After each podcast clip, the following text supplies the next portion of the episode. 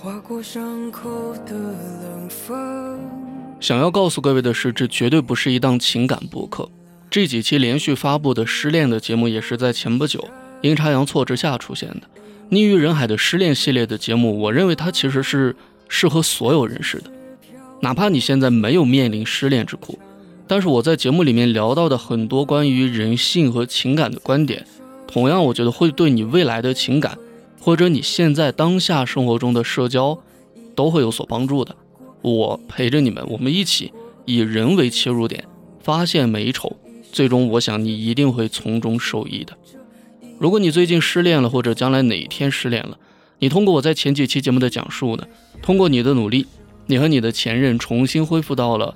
能够像普通朋友一样正常聊天的状态，甚至你们聊着聊着可能，哎，朝有暧昧的那种感觉了。这时候有些人可能就会觉得，我是不是可以直接提复合了呢？其实确立关系这个事儿，嗯，不要太着急。包括在任何时候了，这个其实你们真正的关系，要比这个名分更加重要。你不会以为有了一个，呃，他是我的男朋友或者女朋友这样的一个虚名，你们的关系就。就就就就达到你们的这个就圆满了吗？就走到这个关系的终点了吗？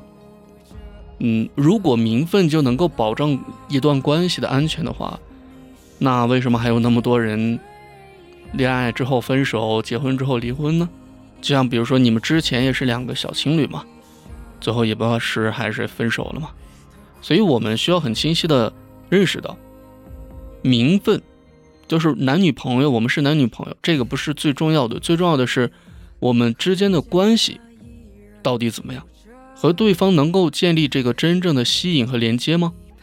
所以在这个时候，我们要这样，呃，沉下心去嘛，对吧？你不要着急说我们复合吧，呃，让我再做回你的男朋友，我来保护你，让我再做回你的女朋友，我们一起陪伴着，嗯，这样搞不好可能又让他觉得有压力，他想逃了呢。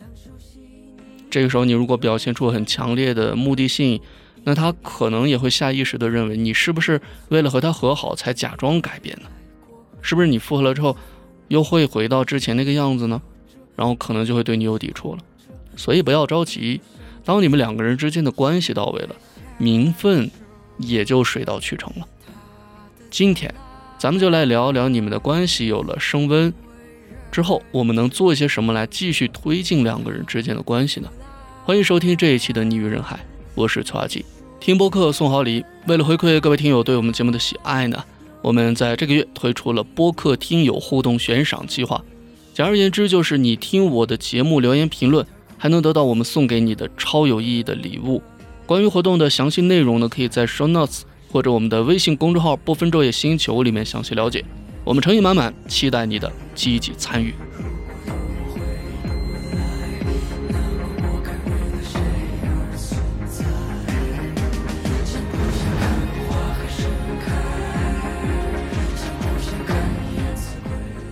在前面那个阶段，我们可能目标是安全和舒适，让对方感觉到安全和舒适的聊天的环境氛围。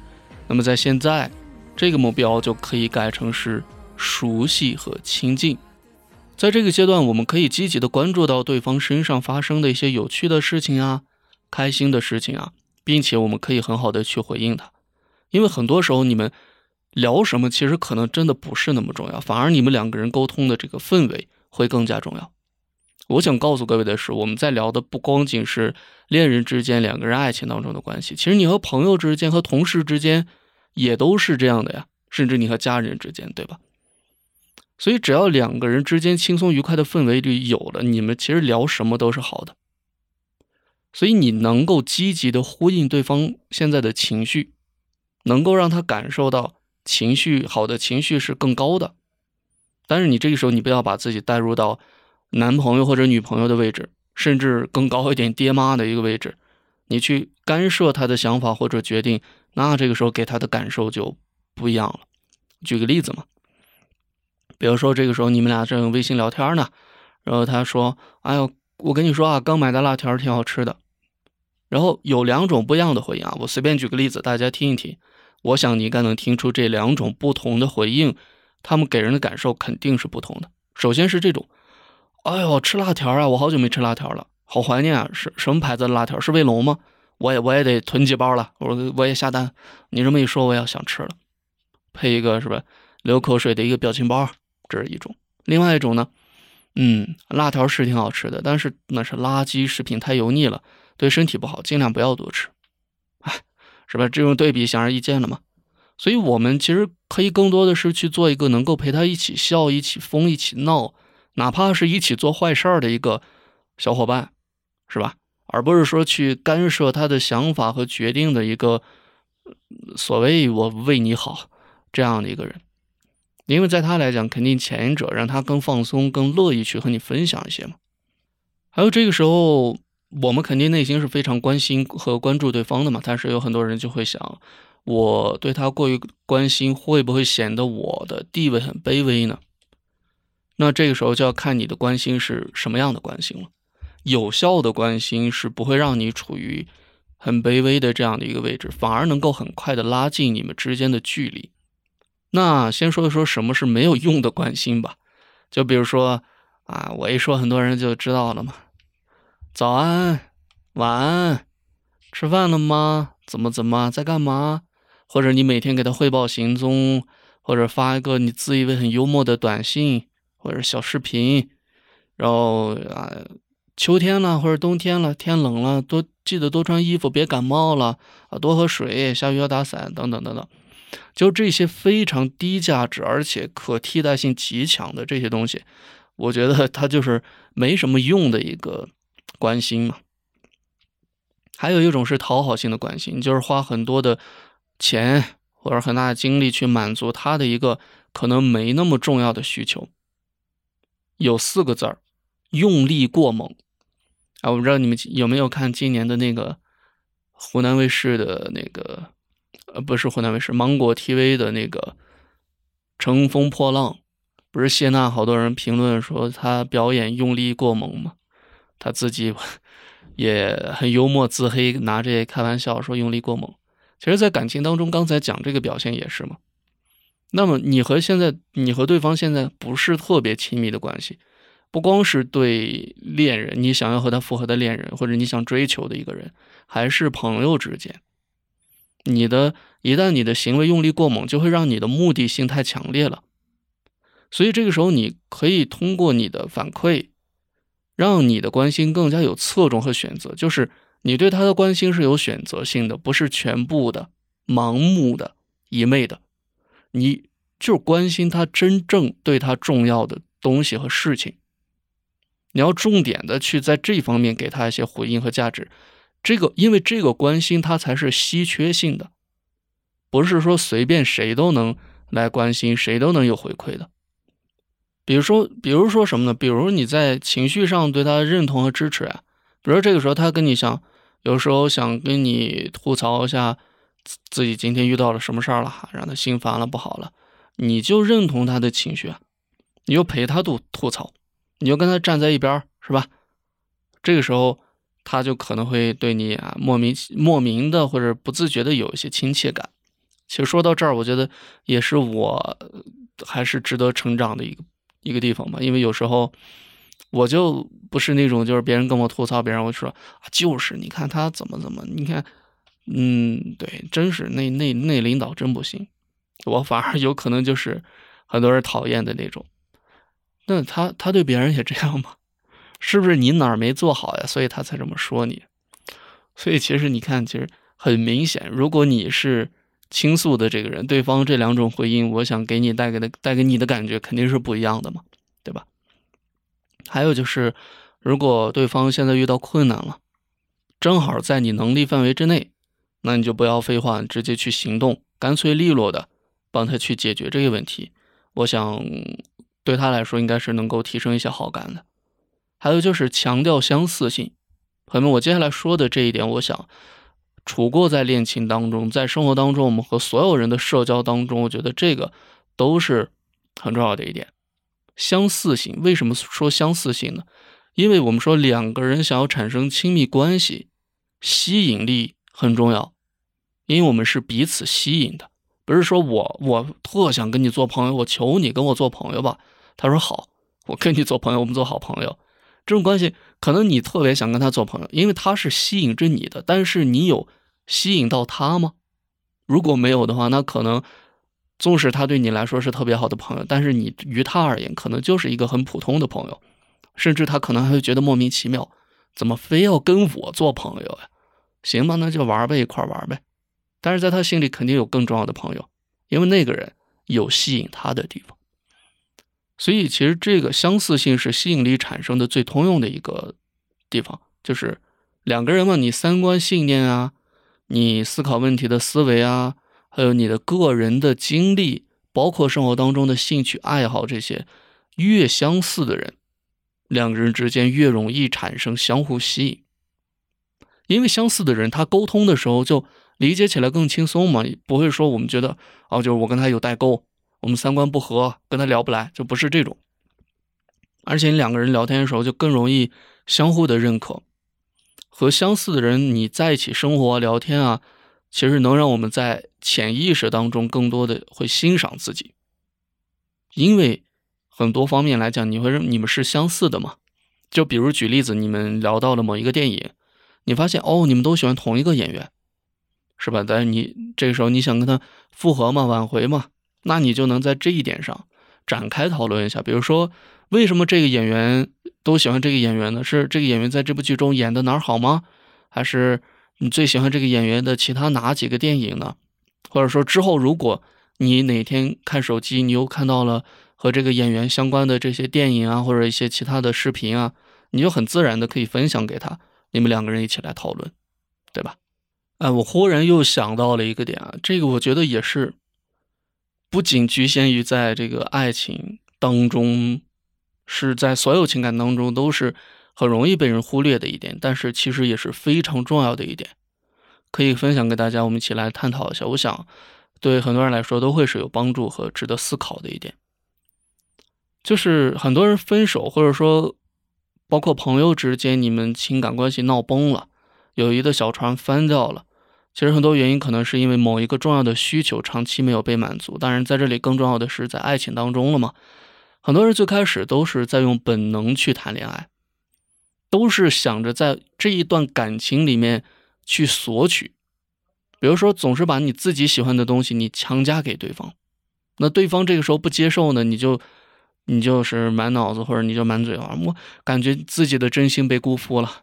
我再也不会爱了，他让我失望了。我对你那么好，你为什么要拒绝我？你，是吧？真是辜负了我的好意。但是有没有想过，可能是事实是这样的，就是人家只喜欢吃苹果，你送给他一箱你最爱吃的香蕉，你说你吃吧，这香蕉我可爱吃了，可甜了，真好吃。你还还摁着他的头说谢谢。他但凡说啊，我我觉得这香蕉不太好吃，或者我不怎么喜欢吃香蕉，你就失望了，你就失落了。你就感到内心的这种预期没有得到满足。爱一个人，我们就要需要学习的，因为最基本的就是你需要充分理解和尊重人和人之间的差异。你喜欢吃香蕉，但是他喜欢吃苹果呀，是吧？你喜欢听不分昼夜，但是他喜欢听逆于人海啊。但是对我来说都是好事，没关系，因为都是我做的，好吧？你需要能够读懂对方内心的真正的需求，能够尊重你们之间的差异，你能够理解到对方的核心需求，然后还有能力去满足，那这样他就很自然的就会对你形成精神上的依赖。这个也是在长期的亲密关系中非常重要的，不光是限于前任。就像我刚才说，我们其实我们逆人海的所有节目，哪怕是失恋情感相关的，都是适用于所有人来值得一听的。你你要多和你身边不同类型的人去打交道啊，就用你学到的方法、你的感悟去尝试理解不一样的人他们的行为逻辑。你要学会用不同的视角去看待问题，尝试着去走进不同的人他们各自的内心世界。包括在如果你现在正处于失恋过程中，你想要挽回对方，那借着这个动力，我希望你能够在这个过程里面慢慢掌握。这一项，他在爱情啊、友情、亲情，就生活当中所有的人际关系当中，都能够让你自己终身受益的能力。呃，有一个名词，不知道你们有没有了解过，就是框架，自我框架，一个人的框架，一定要有自己的框架。这个也是 跟刚才聊的一样，不光是在爱情当中，在社交生活当中也是。因为在我们有能力给对方美好的相处体验，满足他需求的同时，我们要有自己的框架的。我们回想一下，我们从小到现在啊。你的班里面是不是总会有一个你特别愿意想跟着他为马首是瞻的一个人呢？就是跟着人家哪儿玩，带着大家去玩。还有一个就是我们可以随意拿来开玩笑，还不用顾及他感受的人。有没有这样两个截然不同的这样一个人？有句话嘛，欺软怕硬，什么人善被人欺，马善被人骑。扪心自问啊，其实这个也涉及到人性比较。呃，不算很美好的一个点了。我们跟不同的人相处，就是天然，你不自觉、下意识的会有不一样的行为模式和态度。你跟这个人在一块儿，你就是会很自然的对他特别的尊敬、特别的恭敬，但是对另外一个人，你反而你很自然的，你甚至可能会有不屑那种情绪产生。纵使你们之间没有什么直接的联系，所以一个人的框架，简单来说可以理解为就是我允许别人怎么来对我，我的原则是什么，目标是什么，我的底线在哪儿，我要让你们清楚的知道和意识到。所以正因所以像刚才聊到那个嘛，我们对一个人不同的态度，其实就是取决于这个人他表现出来的是一个什么样的框架，你才可能会去。更怎么样的去对待他？你在一段关系当中，你如果不自觉的去迎合他、迎合对方，那你就会失去你自己的框架了，你又变成了一个讨好者，很容易你就会在这段关系里面变成刚才咱们举的那个例子嘛，就是那个在班级里面可以随便被别人拿来开玩笑的那个同学。当你处在这样的位置上，是你是肯定是没有主动权的嘛，你更没有什么魅力和吸引了，你知道有什么魅力？所以千万不要跪着进入一段关系，要不然最后换来的也只能是在这段关系里面继续跪着。我想这是每个人都不想看到的样子吧。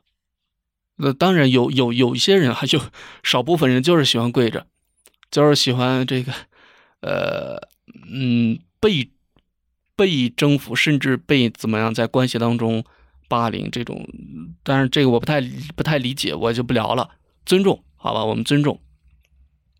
我们继续回到我们的这个呃议题当中，就是我们在挽回的这个过程当中怎么办呢？和他聊天的过程当中，我们要有自己的节奏。什么关系阶段做什么事儿嘛？你俩现在说白了，哪怕嗯关系有所好转了，但是还不是没有复合吗？你们还只是普通朋友的关系吗？那他对你的关注也就只是朋友一个朋友那么多了。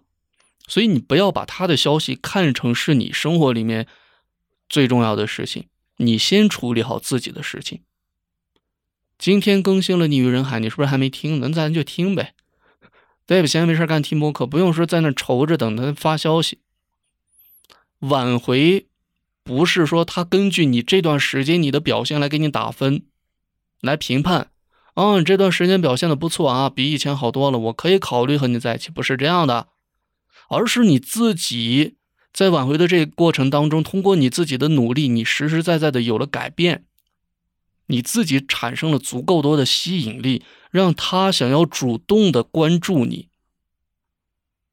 所以，其实很多时候我们换个角度来想，可能才能发现这个问题真正。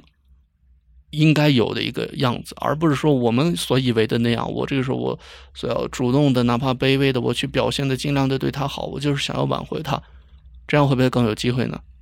其实你如果换一个角度来想，这个反而可能才会是，嗯，更不好的一个选择。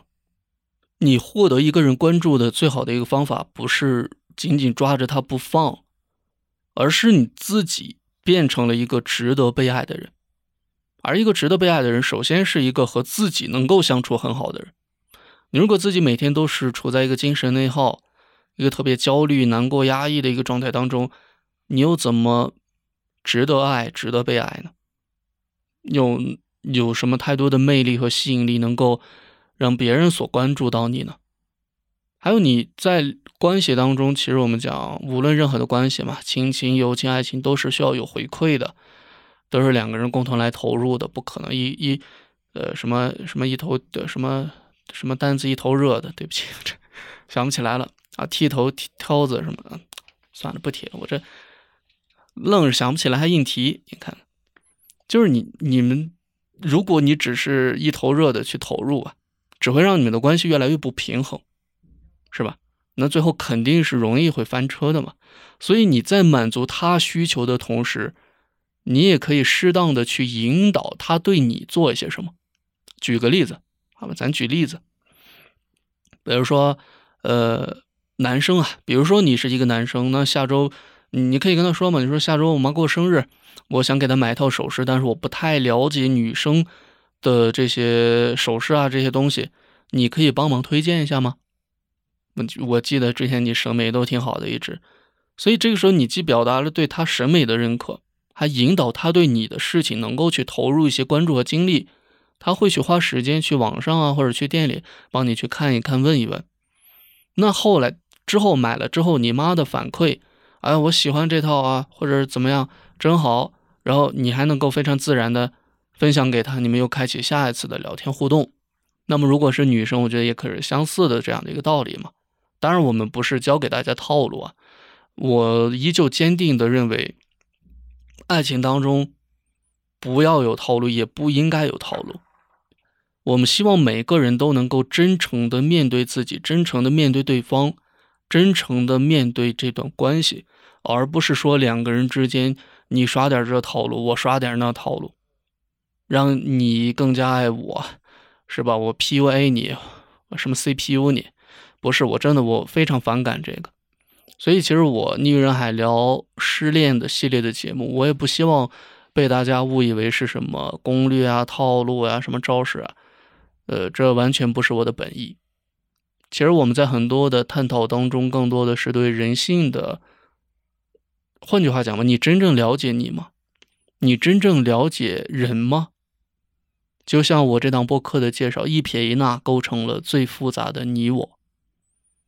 所以，我们其实通过，呃，我们逆人海的节目不同话题的讨论，我们就是，其实对我而言，对你而言，我想都是我们我们一个更加了解人，更加去发现人性美好或者丑恶的这些多方面过程当中，最后把这个思考回馈到你映射到自己本身上，让自己能够有一些更好的改变和成长。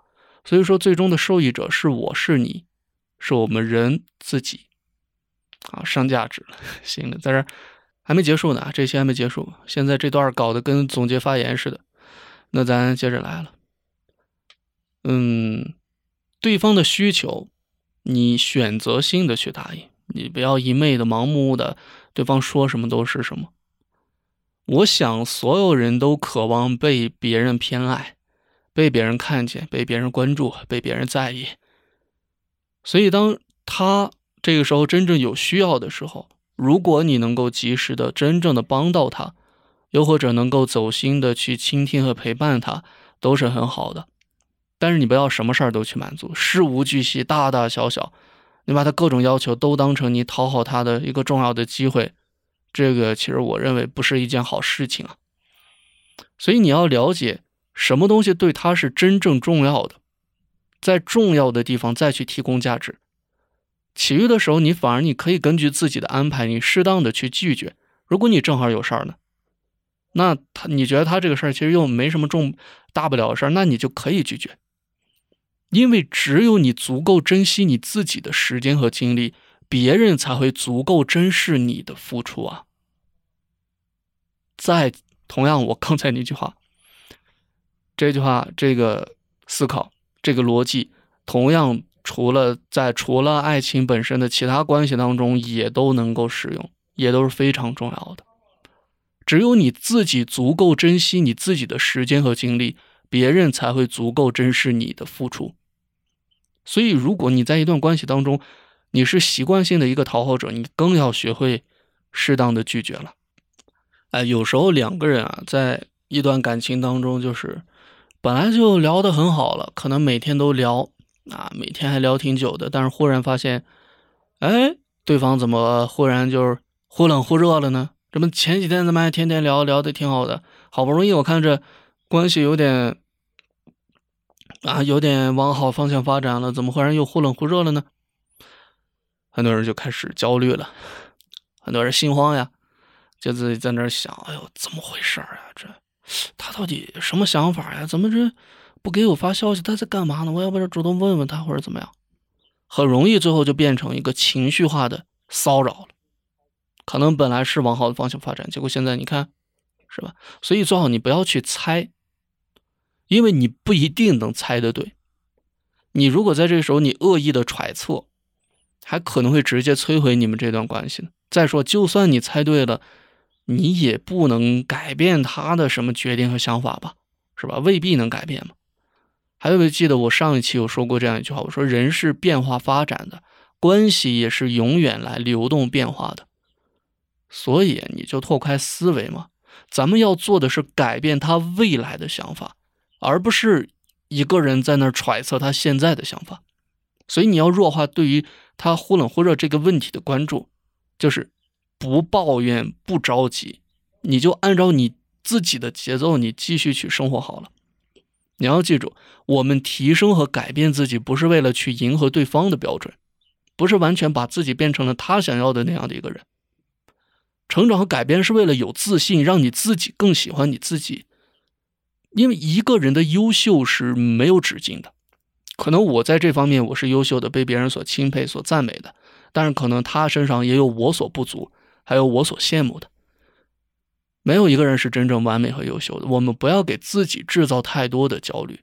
你要记住，自始至终，你和另一个人的关系都始终是平等的，无论他是你的伴侣，还是朋友，还是领导，还是家人。所以说，无论在什么关系当中。你和另一个人的关系始终都应该是平等的。复合是我们可能，如果你这个时候想要挽回对方，那可能是你现在的一个目标，但绝对不是你最重要的目标。我们最重要的目标是能够获得一段两个人彼此尊重、能够相互滋养的长期的亲密关系。所以，你如果这个时候哪怕就我刚才说，不要跪着走进一段感情。这时候你就特别卑微、低声下气的，你跟对方你求他复合，好的，他同意了，他答应了，但是之后呢？你有想过之后吗？你们之后的情感关系当中，你会是处于平等的那一方吗？我觉得很难会。那这一段长久的关系，我想对你来说也未必真正是你想要的吧，反而可能会比你现在失恋这个过程当中还要痛苦，还要煎熬。那么下一期。我们来聊一聊怎么样去试探性的复合。这期的女人还就是这样，感谢你能够收听到这里，也希望能够在我的评论区多多留言互动，这对我非常重要。感谢。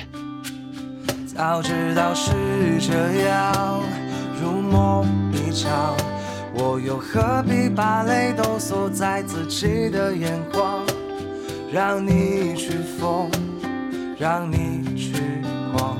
让你在没有我的地方坚强，